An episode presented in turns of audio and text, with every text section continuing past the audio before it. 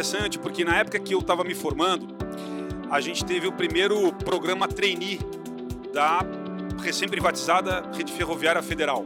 Né? Talvez alguns lembrem aqui, era a Ferrovia Sul Atlântico. E foi interessante porque eu estava né, naquele processo formado em engenheiro civil, buscando uma, uma oportunidade. Eu vi na época a Gazeta do Povo, uma notícia de jornal assim, pô, procurando, né, pô, novo modelo, tal, foto ferrovia. Falei, cara, que interessante, né? A gente engenheiro civil, estuda isso na cadeira da universidade. E aí, pô, mandei o currículo e tal, acabou que o processo andou e eu, e eu fui pensando na manutenção. Eu fui trabalhar no processo da ferrovia pensando na manutenção. Como engenheiro civil, né? Eles contratavam engenheiros para manutenção na parte da via permanente, da linha férrea, né? Então foi aí que começou a história na, na, na ferrovia, né? Se fosse resumir, é basicamente isso.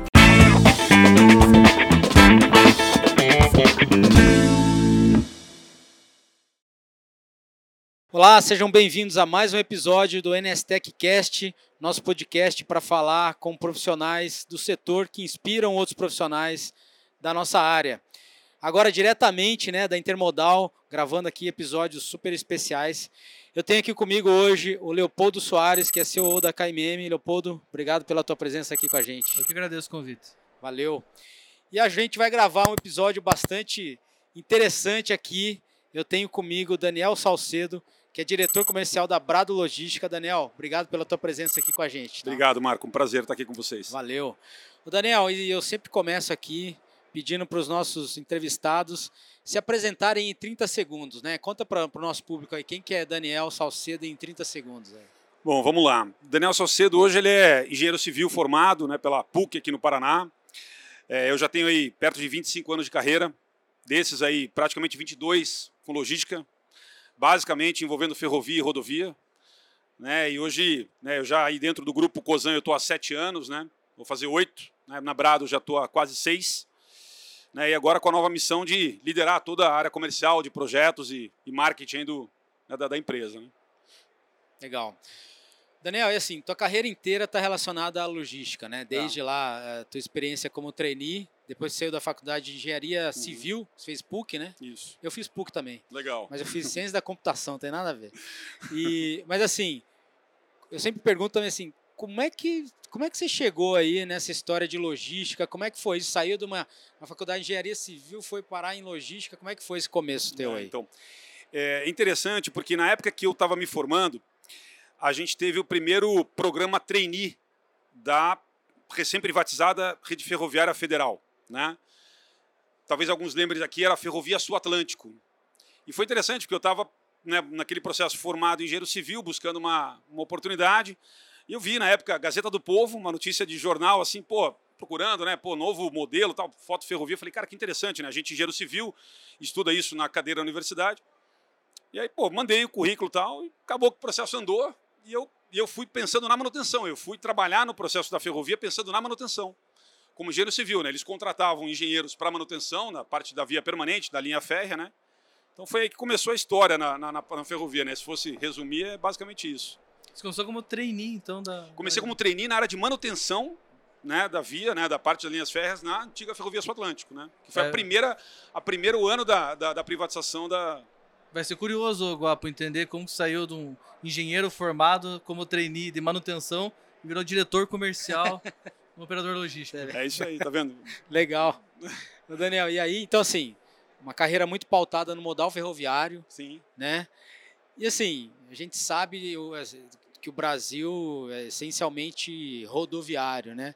Então, assim, eu queria entender de você como é que é atuar por tantos anos nesse modal, uhum. né, num país que, cara, predominantemente rodoviário, né? Assim, Perfeito. Como é que é isso? Mudou muita coisa? Como é que você vê isso?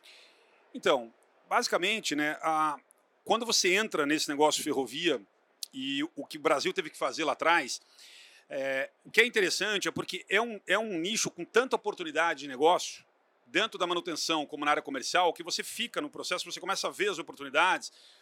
E aí, até respondendo um ponto, né, como o Leopoldo comentou, é, você começa a ver que tem uma carreira ali dentro daquele segmento que é muito ampla. Né? Então você pode começar numa área como eu, engenharia, mas pô, daí você já começa a pensar numa área de planejamento de transportes. A partir daí você começa a ter muito fit com os clientes, com as operações de terminais de carga. Aí você começa a poder migrar para um comercial, ou para uma área de projetos, ou para uma área de marketing, entendeu? Então, ele é muito amplo. Principalmente lá atrás, quando você tinha um terreno fértil, porque você imagina, você saiu de uma estatal, né, onde a empresa estava tendo que ganhar eficiência, né, passar por todo um trabalho né, de, de, de reorganização. Então, é, os profissionais que entraram na época que eu entrei, todos eles né, que quiseram realmente investir um tempo nisso, tiveram uma, uma carreira bastante interessante, né, dado o leque, né, a amplitude que tem dentro dessa carreira. Mesmo se tratando de falar, pô, mas ferrovia não é um negócio muito específico, muito. Sim, mas dentro da ferrovia, o, que você tem de oportunidade, né? E aí, enfim, a minha carreira acabou que eu, eu fui passando por algumas empresas no ambiente ferroviário como oportunidades mesmo de pegar aquilo que fui aprendendo, né? Aplicar e, e ajudar a desenvolver esse negócio, né? Vamos chamar assim. Legal. Daniel, e hoje assim, a gente vê a Brado também falando hoje muito de multimodalidade. Sim. Né? Ou seja, de. E aí não sei se um porta a porta, mas enfim, Uhum. fazer algo mais do que somente ali na, na ferrovia. Perfeito. Né? É, como é que é essa mudança aí para vocês? Como é que está sendo isso lá? Isso já está acontecendo? Como é que funciona? É, a nossa a, a visão que, que o mercado hoje passa para a gente é que é, existe uma carência de soluções hoje combinando trem e caminhão. Eu já mexo com isso desde lá né, do, do início da década de 2000 e por onde a gente passa, né, e conversando com o mercado, o que a gente sente é o seguinte: existia no passado uma, uma descrença que isso podia dar certo, né? Mas com os investimentos de qualificação da ferrovia que começaram a dar credibilidade na operação ferroviária, empresas como a Brado puderam começar a crescer, por quê? Porque a principal pauta da multimodalidade é ter um nível de serviço confiável na ferrovia. E depois vocês concordam que as conexões terminal e caminhão fica muito mais né, é, factível você São rotas menores e mais Exa- fácil de fazer gestão daí. né? Exatamente. Então, o que, o que galgou muito a multimodalidade, o crescimento da multi- multimodalidade foi a eficiência ferroviária. Em todas elas. Se a gente pegar as concessionárias que atuam no Brasil hoje, todas ganharam muita eficiência, né? Nesses, vai, 20 anos que a gente está falando aqui. Né? Então, eu diria para vocês que um dos fatores é esse, né? É o, é o crescimento, é a solução ferroviária cada vez mais eficiente, né? Uma carência do mercado em ter essa solução para não ficar refém do, uma, do, do rodoviário puro, né? Em rotas onde né, Leopoldo conhece bem, tem uma disputa ferrenha de preços e, né, e, e oferta e demanda. Então, a, a solução multimodal veio para equilibrar isso, para racionalizar isso, mas pautada na grande eficiência que a ferrovia veio ganhando nesses anos, né? E o é, Salcedo, normalmente, ou até um tempo atrás, a ferrovia era vista como concorrente do, da, da rodovia. Só que quando a gente fala de uma, de uma operação multimodal, de uma logística otimizada, é completamente ao contrário. Tem muita, é, é muito complementar a atuação dos modais, né? Então isso eu acho que é algo que está tá amadurecendo também na visão dos, dos players, né? Perfeito, Leopoldo, perfeito. Acho que é um bom ponto, porque é, a nossa solução tenta racionalizar o melhor de cada um, né? Então eu tenho uma solução ferroviária num pedaço longo, eu tenho um, né, um first, um last mile no rodoviário, complementando a solução. É, a gente, olhando para o mercado, a grande parte das empresas não tem como conectar a ferrovia na sua indústria, no seu, CD. Então, é, a combinação disso, né, é, é, na nossa visão, uma racionalização. Tanto que a gente não quer brigar com o rodoviário em tiros curtos de 100, 200 É, quilômetros. Não faz nenhum sentido. E quando né? você olha um caminhão andando 700, 800, mil e poucos quilômetros, é uma aberração também, né? Exato. É, é, é ruim pro motorista que tá lá, que tem jornada complicada, é, tá fora de casa. Então, quando combina os modais, a gente consegue trazer Exatamente, algo, exatamente. algo relevante. né? Então a gente aposta nisso, né? O grande ponto da Brado é apostar numa solução que racionaliza, que olha tiros longos no país que fazem todo sentido essa combinação. né? E é Legal. um caminho que acredito que vai ser um caminho de muito crescimento ainda. né? Legal. Daniel, e a, sustenta- a sustentabilidade, né? Uhum. Assim, um tema que, enfim, todo mundo está falando, está em Sim. evidência e tudo mais, né? Como é que a Brado está tá atuando para atender essa questão aí? Como é que é isso lá para vocês? A Brado hoje ela tem, né, o transporte de, de- do ano passado, se a gente olhar, a gente economizou equivalente à, à redução de CO2 de 282 mil toneladas de CO2, equivalente a mais ou menos 61 mil, é, é, 61 mil é, redução de, de- do CO2 de 61 mil veículos e plantio, se fosse equivalente, de 2 milhões de árvores, para vocês terem uma ideia. Então você imagina, o que a gente deixou de emitir de CO2 na operação porta a porta, né, com trem no meio, caminhão nas duas pontas, chegou a né, uma, uma- é, uma- se a gente fosse pegar isso e transferir para uma equivalência em plantio de árvores, seriam 2 milhões de árvores. Então, É muita coisa. né, é, existe sim um potencial gigante de tirar o máximo do, do ferroviário, porque é uma solução que eu tenho em trechos com demanda de ida e volta. né, eu posso utilizar o mesmo serviço ferroviário, né, fazer um giro cada vez melhor. E, como o Leopoldo colocou bem, usar o rodoviário de maneira que ele, no tiro curto, né, eu consigo ter o máximo de produtividade nessa operação. Então é como se eu tivesse um navio, né, exemplificando, né, rodando terrestre né, e nas, nos serviços, nos terminais, eu fazendo a distribuição e a, e a coleta. É. Agora, você vê que, assim, eu vejo que talvez os profissionais tenham um pouco de dificuldade de pensar em, outros modais que não seja o rodoviário, né? Perfeito. Mas talvez isso tenha mudado. Assim, você vê que o mindset do pessoal mudou muito de, sei lá, de 10 anos para cá, ou não? Existe ainda uma dificuldade muito grande é, de, de inserir outros modais nas operações. Você vê alguma mudança aí nos últimos anos, não? Então, eu vejo é, uma boa vontade das empresas em olhar para isso, mas ainda existe uma cultura muito forte de que, por exemplo, um exemplo para vocês, o estoque em trânsito é um problema. Não necessariamente ele é um problema. Né? O nosso lead time sempre vai ser mais lento do que um rodoviário direto. Mas essa é uma quebra de paradigma, porque o cara fala assim, puxa, eu, eu, o nosso jogo é um jogo de planejamento. O cliente que se planeja um pouco melhor, ele usa bem a solução multimodal, né, sem nenhum sentimento de que, puxa, estou perdendo em, né, em nível de serviço e eficiência. A grande questão é que muitas das empresas elas têm um discurso de, puxa, eu quero usar a ferrovia, mas ela também não está disposta a repensar essa, esse tema do lead time como um tema, poxa, de, de planejamento. É, Né? é. A gente continua tendo no Brasil uma questão muito forte que é a, a compra né, em alguns períodos do mês ou escoamento em alguns períodos do mês. Né? E isso é uma situação que prejudica a gente.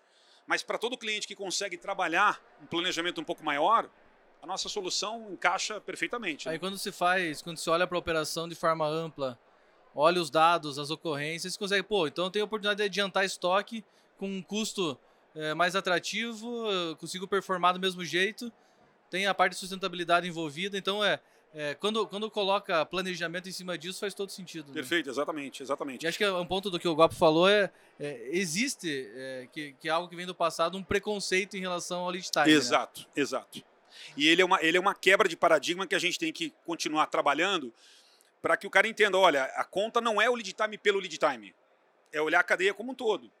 Até porque, normalmente, um cliente não vai me dar todo o market share daquele, daquela rota.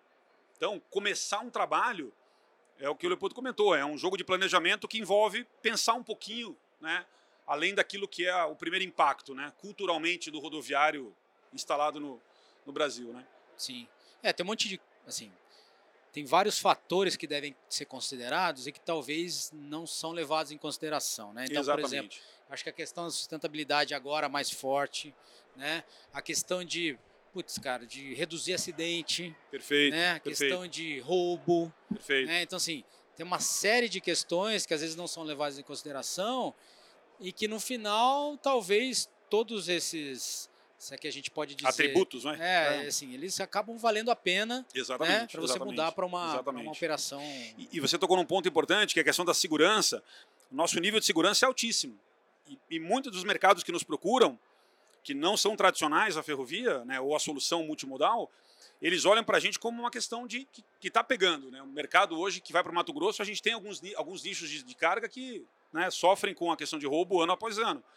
Então, quando se coloca tudo na balança, né, equilíbrio, estoque, segurança e a competitividade da solução, né, é, dá para ver que é um jogo realmente assim que com pouco planejamento, né, e, e- e olhando a visibilidade da cadeia de todos os custos que às vezes não aparecem, a gente consegue bons resultados, né?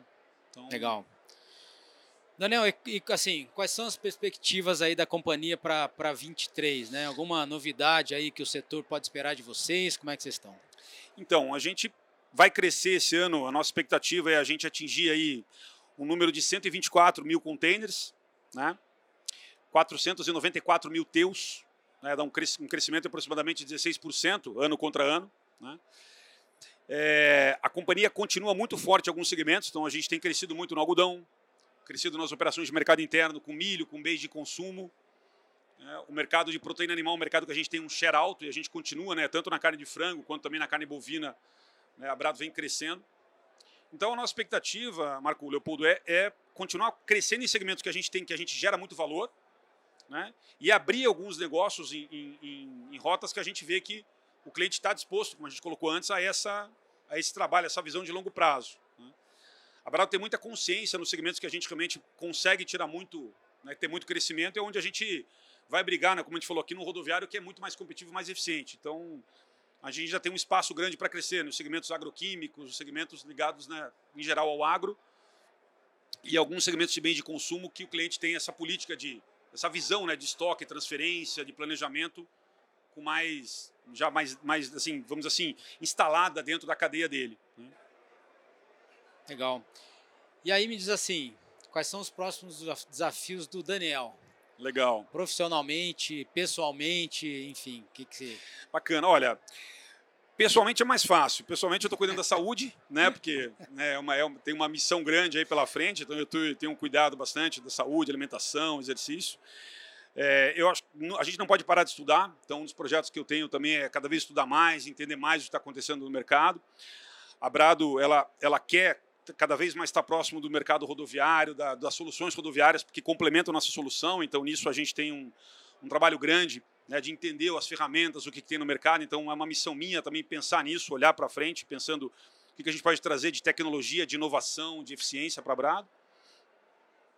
E aí, olhando na Brado, né, o desafio grande da diretoria comercial é a gente conseguir realmente tirar um crescimento, de aumentar o market share dos clientes e tirar o máximo né, de valor da, da, da nossa solução, pensando em maximizar o ativo. Né? Então, o ativo ferroviário envolvido, né? a Brado é uma empresa intensiva em capital. Então, é, é a gente pensar bem mesmo o que, que eu consigo melhorar no meu giro dos meus ativos, né? onde eu posso, os segmentos que eu consigo ter mais resultado, né?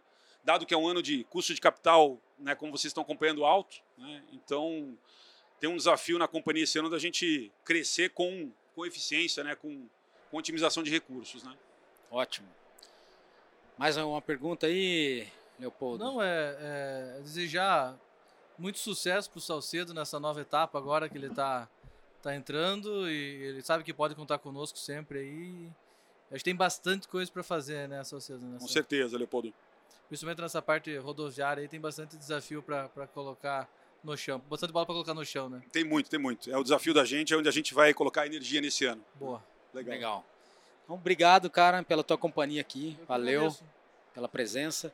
Daniel, prazer te conhecer Marco, pessoalmente. Prazer foi meu. Obrigado. Obrigado por aceitar o nosso convite, participar Legal. aqui do nosso podcast. Eu que agradeço, cara. Obrigado, viu, gente? Valeu. Valeu. Bom, é isso, pessoal. A gente vai finalizando mais um episódio diretamente aqui da Intermodal e a gente espera vocês numa próxima oportunidade. Valeu.